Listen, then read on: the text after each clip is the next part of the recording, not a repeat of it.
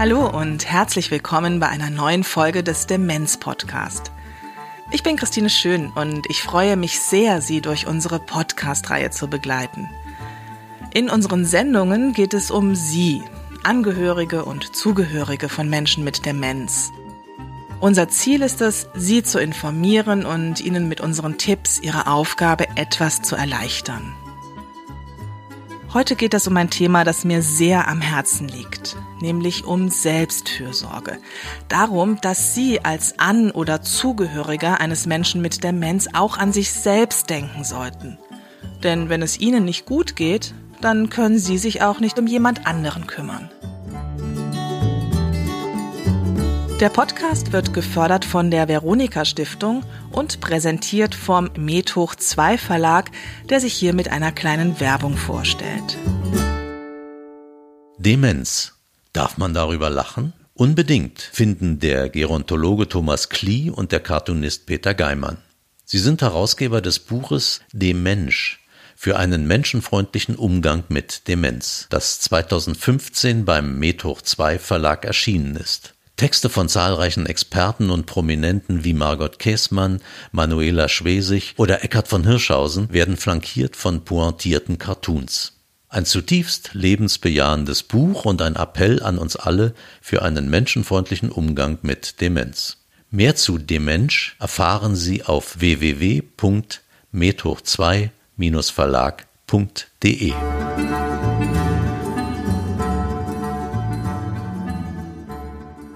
Pflegende Angehörige stehen häufig unter hohem psychischen Druck. Sie verzichten auf Freizeit, sind für die gesamte Organisation des Lebens zuständig und müssen oftmals zusätzlich noch die Aufgaben stemmen, die vorher vom Ehemann, der Ehefrau, dem Vater oder der Mutter übernommen wurden. Kochen, Putzen, Bank- und Versicherungsgeschäfte, das Auto und so weiter.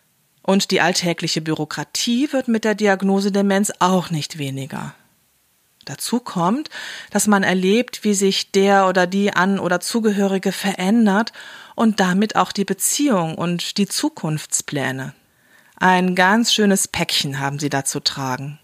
Um gut und aufmerksam da sein zu können und die Bedürfnisse des Menschen mit Demenz zu achten, braucht es unbedingt Auszeiten. Eine Zeit, in der man auftankt, um dann wieder voll da sein zu können. Grundtenor bei allen, mit denen ich gesprochen habe, ist, denken Sie als An- oder Zugehörige bitte an sich selbst. Und da dies eben alle sagen, hier eine kleine Collage mit einigen meiner Interviewpartnerinnen und Interviewpartner. Angehörigen brauchen sehr viel Selbstfürsorge. Sie sind den ganzen Tag damit beschäftigt zu schauen, was braucht denn mein Angehöriger. Die ganze Zeit damit beschäftigt, Termine zu planen, zu koordinieren, zu motivieren, weil vielleicht möglicherweise auch nicht mehr immer die Einsicht da ist, warum dieses oder jenes gemacht werden soll. Und da vergessen sie einfach die eigenen Bedürfnisse. Und das ist das Allerwichtigste. Es muss jemand, der betreut, immer auf sich schauen und immer auch gucken, dass er eigene Freiräume hat. Es lädt die Batterien wieder auf. Also wenn ich einen richtig schönen Tag hatte, wo das Thema Demenz oder allein die Frage, wie geht's Norbert, die möchte ich dann nicht hören. Ja, und dann komme ich auch nach Hause und dann kann ich mich auch wieder deinen Fragen stellen und dann kann ich das auch wieder aushalten. Nur wenn ich mich um mich selbst kümmere und mich auch selbst gut pflege, kann ich mich auch um jemand anderen kümmern. Wenn sie zusammenklappen, wenn sie gar nicht mehr können, dann ist dem anderen auch nicht gedient. Angehörigen rate ich, wenn es möglich, auch eine Angehörigengruppe aufzusuchen, weil das stärkt dann doch sehr, wenn ich, ähm, wenn Angehörige merken, sie sind damit nicht alleine. Das ist wirklich eine, eine schöne Sache. Das hilft ungemein, wenn man sich mit anderen Leuten trifft, die genau das Gleiche erfahren wie wir. Und dann merkt man erstmal, da ist man nicht alleine. Und wir können Sachen ansprechen, die wir nicht mit anderen Leuten ansprechen würden. Hätten wir uns von Anfang an Hilfe geholt, dann glaube ich, wäre meine Mutter nicht an Krebs gestorben und ich hätte vielleicht nicht in der Zeit, wo meine Mami gestorben ist, dann auch noch Krebs entwickelt. Insofern werden Sie nicht krank, sondern holen Sie sich Hilfe. Viele der Expertinnen und Experten, die Angehörigen von Menschen mit Demenz hier Mut machen, Hilfe und Unterstützung in Anspruch zu nehmen, sind selbst Angehörige. In dieser Folge werden wir hauptsächlich ihre Geschichten hören. Beginnen wir mit Sophie Rosentreter.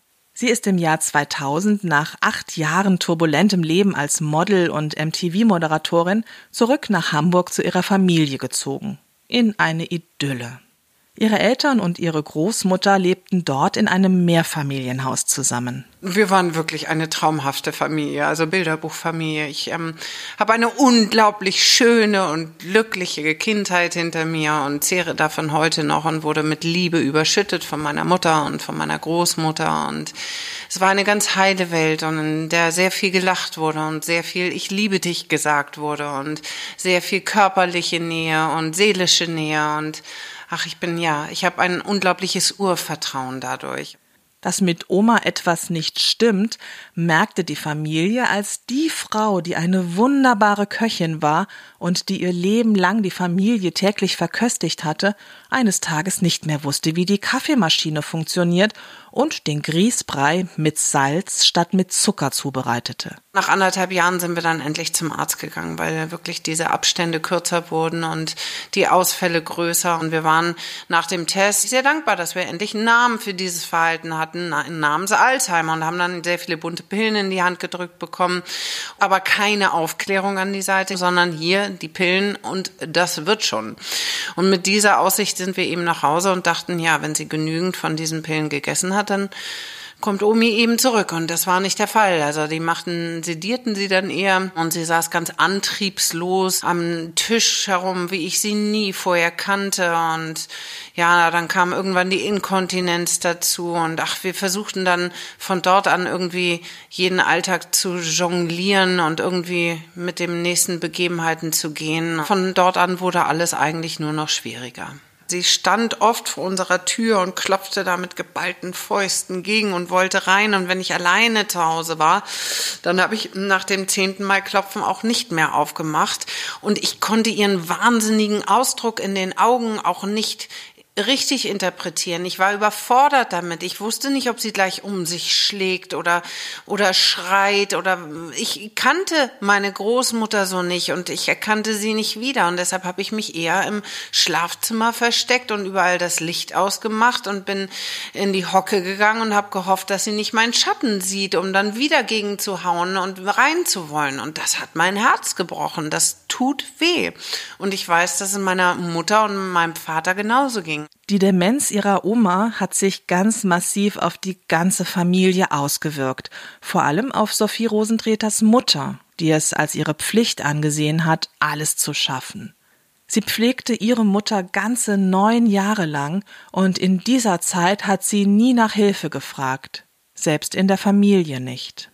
Meine Mutter ist zwar eine, eine starke Frau gewesen, aber dann doch eben ein ganz weiches Herz. Und, zu mir und zu ihrem Ehemann und zu allen ihren Freunden hat sie dann immer nach außen gegeben, dass sie es schon hinkriegt. Aber ich glaube, innerlich ist sie wirklich daran zerbrochen und hätte dringend psychische Unterstützung haben müssen. Aber da hat sie sich nicht getraut, mir gegenüber ihren Schmerz zu zeigen und auch ähm, ihrem Ehemann gegenüber den Schmerz zu zeigen. Und das hat sie in sich hineingefressen. Und meine Mutter ist zwei Jahre und einem Tag nach dem Tod meiner Großmutter ebenfalls verstorben an den Folgen von Krebs. Und sie ist innerhalb vom halben Jahr ähm, nach der Diagnose verstorben. Also schon eigentlich zu dem Tod meiner Großmutter fing das wahrscheinlich schon an mit dem Krebs. Und das ist leider eine ganz typische Geschichte, die ich erzähle. Die Menschen, die sich so aufopfern verhalten, die werden selber zum Pflegefall. Und deshalb gehe ich eben auch nach draußen und sage, Hilfe annehmen ist ein Zeichen von Stärke und nicht nicht von Schwäche.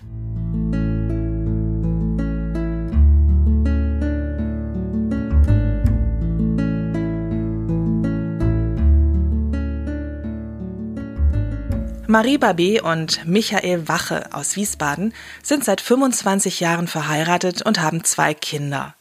Er ist 55 und bekam im letzten Jahr die Diagnose Alzheimer gestellt. Bis dahin war er ein um die Welt jettender Geschäftsmann, irgendwann schaffte er aber seine Arbeit nicht mehr. Zuerst hatten wir gedacht, dass wir wirklich so wegen Stress. Also hatte ich bei einer Firma noch gearbeitet, die haben dann gesagt, ne, das geht nicht, du bringst nicht die Leistung, ne? Und dann hatte ich eben keinen Job mehr. Es, mir, es war mir wurscht dann zum Schluss, ja. Ich habe gesagt, ich will nur, nur wieder einigermaßen auf die, also dass ich wieder so werde wie früher. Ne? Aber das war eigentlich nicht mehr richtig möglich, ja. Also das war meine Wahrnehmung, ja. Ich habe gedacht, irgendwas ist falsch, irgendwas geht nicht mehr, ja. Das hat sich bemerkbar gemacht, weil er, äh, das war so, als wäre er nicht mehr bei der Sache. Wenn wir was abgesprochen haben, wenn wir was machen wollten, der wusste es nicht, der hat viele Sachen vergessen, war auch gereizt.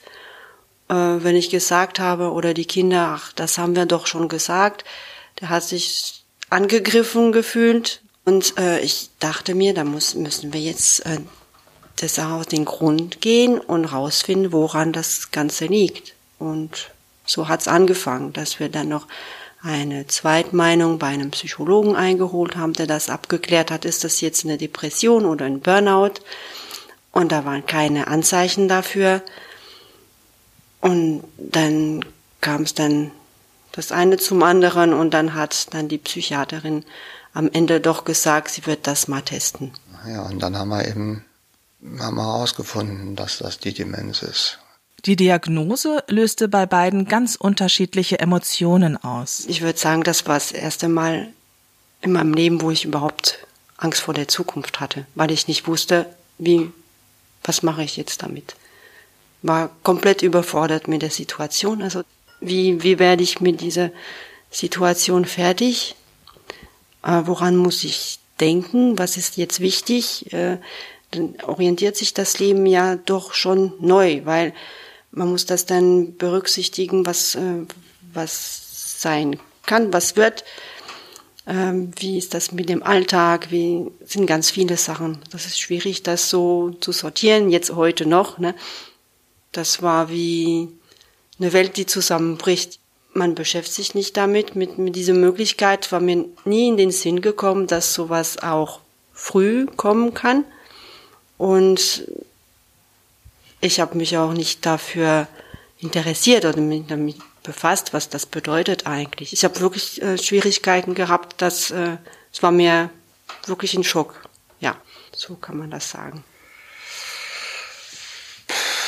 Zuerst will man es mal gar nicht wahrhaben. Ich habe es erst gar nicht so als so schlimm erachtet muss ich mal ganz offen sagen. Ich habe gedacht, gut, jetzt hast du mal ein bisschen Ruhe von dem Stress und so weiter. Und ähm, dann ähm, habe ich natürlich, also als ich die Diagnose gekriegt habe, also es war sicher, dass es ist, dass es so ist, habe ich dachte, ja gut, dann würde ich jetzt so lang wie möglich und so gut wie möglich noch leben. Ja. Und dann hat äh, äh, meine Frau auch noch so, ähm, wie heißt das da, die Kess gemacht? Kessgruppe. Ja. Ähm, gefunden und da waren auch Leute drin, die schon früh Demenz haben. Na, und das war mir vorher gar nicht bewusst, dass es sowas gibt. Die KESS in Wiesbaden, das ist eine Selbsthilfegruppe für Menschen mit Demenz vor dem Rentenalter. KESS heißt kreativ, engagiert, selbstbewusst, selbstständig. Für Herrn Wache und Frau Babé ist die KESS eine ganz wichtige Anlaufstelle geworden. Es gibt ein Programm für Betroffene mit Angehörigen. Wir treffen uns einmal im Monat so ungefähr und unternehmen Sachen zusammen. Das Gute ist, das sind ganz ganz normale Aktivitäten. Wir gehen auf den Weihnachtsmarkt, wir gehen kegeln oder Bull spielen oder Stadtbesichtigung machen, dass wir dann einfach mal ein Freizeitangebot haben.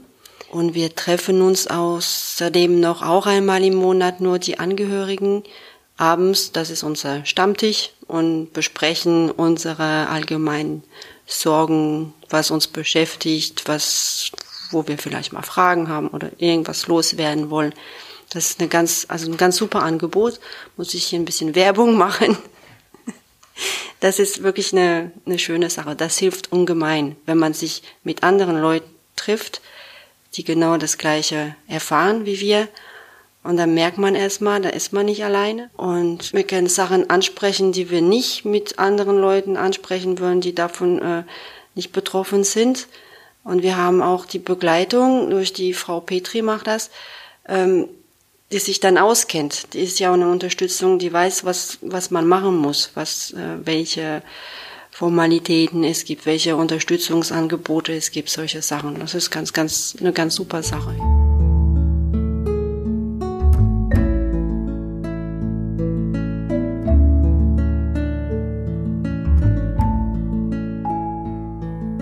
Auch für Edward Müller aus Berlin ist eine Selbsthilfegruppe für Angehörige von Menschen mit Demenz ein wichtiger Teil seines Lebens. Aber lernen wir ihn und seinen Mann Norbert erstmal kennen. Beide sind fast 20 Jahre zusammen und im Jahr 2008 haben sie die Lebenspartnerschaft eintragen lassen. Ich habe Norbert kennengelernt als rheinische Frohnatur, lebenslustig, kontaktfreudig, auf Leute zugehen, also so, so, ja, wie man sich eine rheinische Frohnatur auch vorstellt, mit Nachbarn viel Kontakt gehabt, gerne gefeiert, also so richtig, ja, das positive Bild, was man sich so vorstellen kann. Ja, und das fand ich natürlich auch sehr, sehr, sehr anziehend, gut aussehend, ja, jünger wirken tatsächlich, also doch passt. Und durch die Krankheit dann hat er sich natürlich verändert. Also er hatte keine, kein Interesse mehr an solchen Sachen wie Gartenarbeit, sich mit anderen Leuten treffen, war ihm zu viel. Also deswegen kamen wir ja erstmal drauf, er hätte eine Depression, der sich auch zurückgezogen hat, so von, von, von Freunden, so, also das war ganz komisch. Wie auch bei dem Ehepaar vorher. Erst dachten sie an Depression, an Burnout, auch die behandelnde Psychotherapeutin. Norbert hatte als Krankenpfleger einen sehr stressigen Job, aber dennoch, Herr Müller war skeptisch und so gingen sie in die Berliner Charité, wo die Diagnose frontotemporale Demenz gestellt wurde. Diese Demenzform verändert den Menschen besonders stark. Gerade deswegen war die Diagnose für Herrn Müller sehr wichtig. Bei der frontotemporalen Demenz wird ja der Erkrankte auch ja so ein bisschen unsozial. Er kann sich nicht mehr in andere Leute einfühlen. Er wird so ein bisschen gefühlskalt. Alles, was er früher nicht war. Und da habe ich mir schon gedacht, naja, das ist nicht mehr dein Norbert. Du willst auch mit so Menschen eigentlich nicht zusammen sein. Also ich mich dann fragte, naja, dann, wenn er sich zu so einem komischen Typen entwickelt, dann musst du die Beziehung beenden. Also so willst du ja auch nicht leben. Und dann hat man aber eine Diagnose. Oder dann war das so, ja, da ist was und er kann nichts dafür. Dann habe ich immer gesagt, ja, wir haben uns gegenseitig ein Versprechen gegeben. Also das, das kann ich nicht einfach jetzt, nur weil es mir schwer fällt oder äh, weil es unangenehm ist, einfach so, so wegwerfen.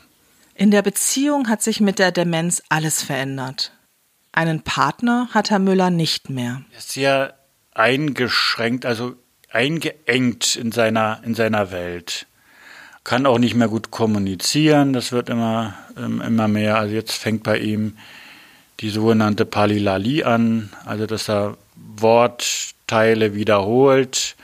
Zum Beispiel sagt er dann, Optimist ist, ist, ist, ist, ist, ist. Oder ist vor seinem Rechner und macht immer Geräusche, also es ist kein, kein Wort, so Geräusche wie äh, äh, äh, aber stundenlang. Er ist nicht mehr empathisch. Also so ein Beispiel, wie froh war ich früher, er ist ja ausgebildeter Krankenpfleger, ich ein Wehwehchen hatte, hatte ich natürlich jemand, der sich, der sich kümmert. Heutzutage ist er eher genervt, warum ich denn im Bett liegen muss oder ich könnte ihn ja anstecken. Oder wenn ich was habe, dann ist es eben so, die Empathie fehlt. Das ist ihm egal. Also ich würde mir ja mal wünschen, wie das normal ist in einer Partnerschaft. Ich komme nach Hause, sage, Mensch, ich hatte heute einen blöden Tag, dann, ja, was war denn? Oder Körperkontakt lehnt er völlig ab, möchte er nicht. Ist auch sehr, sehr schwierig. Das fehlt mir und das, ja, ist immer wieder ein Thema für mich. Da gibt es Phasen, mal komme ich ganz gut damit klar, manchmal, manchmal weniger, aber das ist wirklich ein sehr großes Problem, Also ich rede noch gar nicht über, über Sex. Das ist natürlich nochmal was anderes, aber hier so einfach mal in den Arm genommen zu, zu werden. Um mit dieser belastenden Situation klarzukommen, versucht Herr Müller sich immer mal wieder eine kleine Auszeit zu nehmen. Für ihn existenziell wichtig, aber auch ein Kampf, vor allem mit sich selbst. Und das fällt mir immer noch schwer, dieses schlechte Gewissen, das kennt jeder.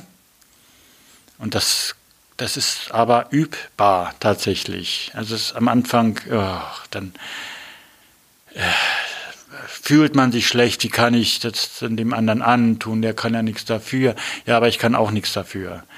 Und wenn man das übt und dann so in kleinen Schritten, dass man vielleicht sagt, ja, dann mache ich das mal für eine halbe Stunde oder keine Ahnung, ich muss mal zum Friseur ohne ihn oder wirklich mal äh, was einkaufen gehen, wo der andere dann nicht dabei ist. Und das muss man üben, dass man kein schlechtes Gewissen hat. Es klappt bei mir auch noch nicht hundertprozentig weil auch immer noch der Wunsch da ist, es schöner wäre es natürlich gemeinsam. Aber das geht nicht. Und dann muss ich eben, muss ich eben auch üben, egoistisch zu sein. Mittlerweile traut er sich schon mehr und genießt es, einfach mal unbekümmert zu sein. Das lädt die Batterien wieder auf. Also wenn ich einen richtig schönen Tag hatte, wo es, äh, wo das Thema Demenz oder Allein die Frage, wie geht's Norbert, die möchte ich dann nicht hören. Ich gehe dann zum Beispiel ins Kino mit einem Freund und dann unterhalten wir uns über den Film oder irgendwas, aber nicht Demenz, nicht äh, wie stellst du die Zukunft vor, wie geht's im Moment, dann will ich einfach das genießen, wie das früher auch war. Und dann komme ich auch nach Hause und dann kann ich mich auch wieder deinen Fragen stellen oder dann kann ich das auch wieder aushalten, äh, dass die Partnerschaft eben nicht mehr existiert. Das äh, versuche ich natürlich immer öfter mir auch zu gönnen, weil sonst äh, werde ich selber, na, verrückt ist nicht der richtige Ausdruck, ich verkümmer ja als, als Mensch oder ich werde depressiv. Was ist denn dann, wenn ich jetzt ausfalle und für ein Jahr nicht mehr, nicht, nicht mehr arbeitsfähig bin oder so? Das ist ja niemandem geholfen. Ihm ja auch nicht, dem Partner. Mittlerweile engagiert Herr Müller sich als Vorstandsvorsitzender der Berliner Alzheimer Gesellschaft. Die Selbsthilfegruppe für Angehörige von Menschen mit frontotemporaler Demenz ist für ihn sehr wichtig, um emotional aufzutanken und auch ganz pragmatisch, um Tipps zu bekommen. Andere Leute haben einfach auch noch mal andere Ideen. Mein Norbert fuhr sehr gerne Auto. Und es war schwierig, wenn ich gesagt habe, naja, du kannst nicht mehr so Auto fahren und so und überhaupt. Und dann fragt man in der Gruppe, na, wie geht ihr denn damit um? Und dann kommt zum Beispiel aus der Gruppe so ein, ein Hinweis, naja, dann geh mit ihm mal zum Arzt. Und dann hat das so gut funktioniert, dass wir am nächsten Tag das Auto abmelden sollten und loswerden. Also so eine Tipps kommen.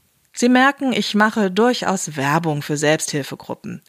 Wenn das aber nicht so zu Ihnen passt, gibt es natürlich auch noch andere Möglichkeiten, Hilfe und Unterstützung zu bekommen und sich eine Auszeit zu verschaffen. In einigen der nächsten Folgen geht es darum, welche Möglichkeiten Sie da haben und wie die sich finanzieren lassen. Stichworte sind Tagespflege, ambulante Pflegedienste, ehrenamtliche Helferinnen und Helfer, Kurzzeit- und Urlaubs- bzw. Verhinderungspflege und betreuter Urlaub. Wichtig ist aber auch, ein Netzwerk zu haben. Letztens wurde mir nochmal klar, an welchem seidenen Faden oftmals die Pflege von Menschen mit Demenz hängt, nämlich an einer einzelnen Person. Vor unserer Haustür wurde einer älteren Dame die Vorfahrt genommen und sie landete mit ihrem Auto an einem Baum. Das war ein ziemlich heftiger Unfall. Wir waren direkt bei ihr und die ersten Worte waren, ich darf auf keinen Fall ins Krankenhaus, mein Mann hat Demenz. Wie wichtig wäre hier ein Unterstützungsnetzwerk gewesen. Freunde, Familien, Nachbarn. Ich bin davon überzeugt, dass jeder gerne helfen will. Menschen sind so. Aber sie sind manchmal auch unsicher und brauchen etwas Hilfe beim Helfen. Am besten mit konkreten Vorschlägen. Sophie Rosentreters Familie hat es leider versäumt, sich ein Netzwerk aufzubauen. Heute wüsste sie, was sie tun würde. Aber wir sind auch nicht auf die Nachbarn zu und haben gesagt, wissen Sie, Omi ist dementiell verändert, weil wir nicht wussten, was wir dann noch mit an die Hand geben können. Heute wüsste ich, könnten Sie mal vorbeikommen und einen Spaziergang mit Ihrem Hund machen oder einfach nur zum Streichen mit dem Hund vorbeikommen oder mal ein Märchen vorlesen oder gemeinsam einkaufen oder den Einkauf abnehmen. Mit Sophie Rosentreter haben wir die Folge begonnen, mit ihr wollen wir sie auch beschließen. Sie möchte Angehörigen noch einen anderen Aspekt mitgeben. Hilfe anzunehmen, das ist nicht nur für sie als An- und Zugehörige wichtig, auch für die Menschen mit Demenz ist das gut. Hilfe annehmen ist ähm, eben auch ein Segen. Es ist niemandem damit geholfen, wenn er sich aufopfert. Niemanden, wirklich nicht dem Gegenüber, weil der spürt es doch auch. Und dadurch entstehen oft so Gereiztheiten im Alltag. Und er liebt mich nicht mehr und das macht er extra, weil und ich bin doch die ganze Zeit nur am Aufopfern und jetzt ist das mein Dank. So, da gilt es zu entzerren. Nehmen Sie sich das Recht auf Glück, eigenes Glück und ähm, Sie sollen sich nicht aufgeben, bitte nicht, nein. Ich möchte den Angehörigen und Menschen mit Demenz, die mit mir gesprochen haben, von Herzen für ihre Offenheit danken. Wir haben teilweise mehrstündige Interviews geführt, so dass Sie einige von ihnen auch in den nächsten Folgen hören werden. In den Links auf demenz-podcast.de finden Sie einige Hinweise, wo und wie Sie Unterstützung finden und nach der Folge können Sie noch ein Interview mit Imke Wolf von pflegen und leben.de hören. Das ist eine psychologische Online-Beratung für pflegende Angehörige. Eine ganz tolle Möglichkeit, sich anonym, kostenlos und unkompliziert Hilfe und Unterstützung zu holen. Liebe Angehörige, liebe Zugehörige von Menschen mit Demenz. Wenn wir in unseren Sendungen bestimmte Themen angehen sollen, dann schreiben Sie uns eine Mail an demenzpodcast.methoch2-verlag.de. Wir freuen uns wirklich sehr über Ihre Vorschläge. Ich danke Ihnen ganz herzlich fürs Zuhören und wünsche Ihnen alles Gute. Bis zum nächsten Mal. Tschüss, Ihre Christine Schön.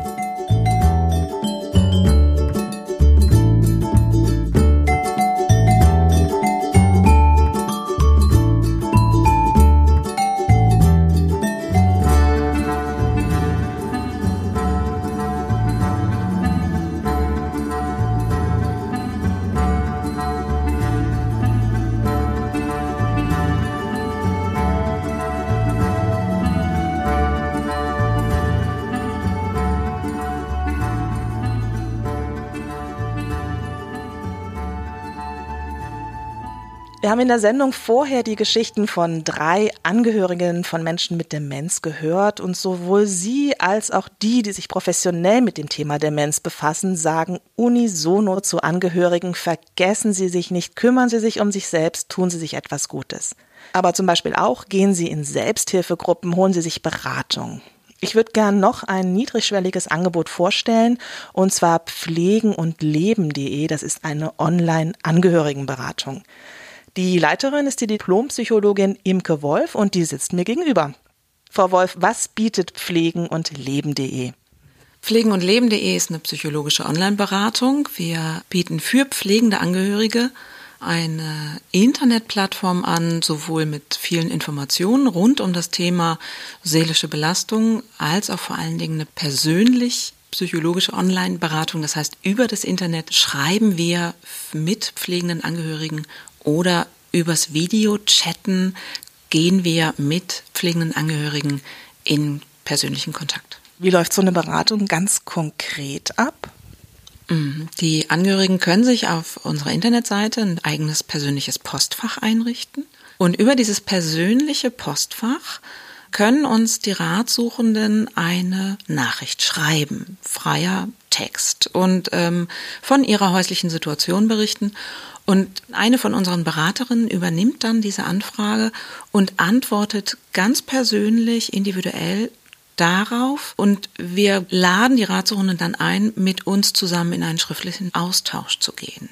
Sie haben jetzt vorhin auch von Videochat gesprochen. Muss ich mich da irgendwie schick machen vorher oder also es ist ja schon auch noch mal so eine Hürde. Wie läuft ein Videochat ab? Also Videochat ist wirklich nur für die Menschen, die sich das vorstellen können. Die allermeisten schreiben uns über das Internet, weil man schreiben kann, wann es einem selber passt. Wir bieten aber auch den Videochat an, würden dann mit den Ratsuchenden einen persönlichen Termin vereinbaren und ähm, entweder mit Bild und Ton oder aber auch nur mit Ton würden wir dann in einem persönlichen Gespräch sozusagen ähm, an einem persönlichen Termin dann richtig miteinander reden können übers Internet. Mit welchen Anliegen kommen so die Angehörigen auf Sie zu? Also weiß, Sie machen eine individuelle Geschichte, aber trotzdem könnten sich ja wahrscheinlich so ein paar Sachen rauskristallisieren.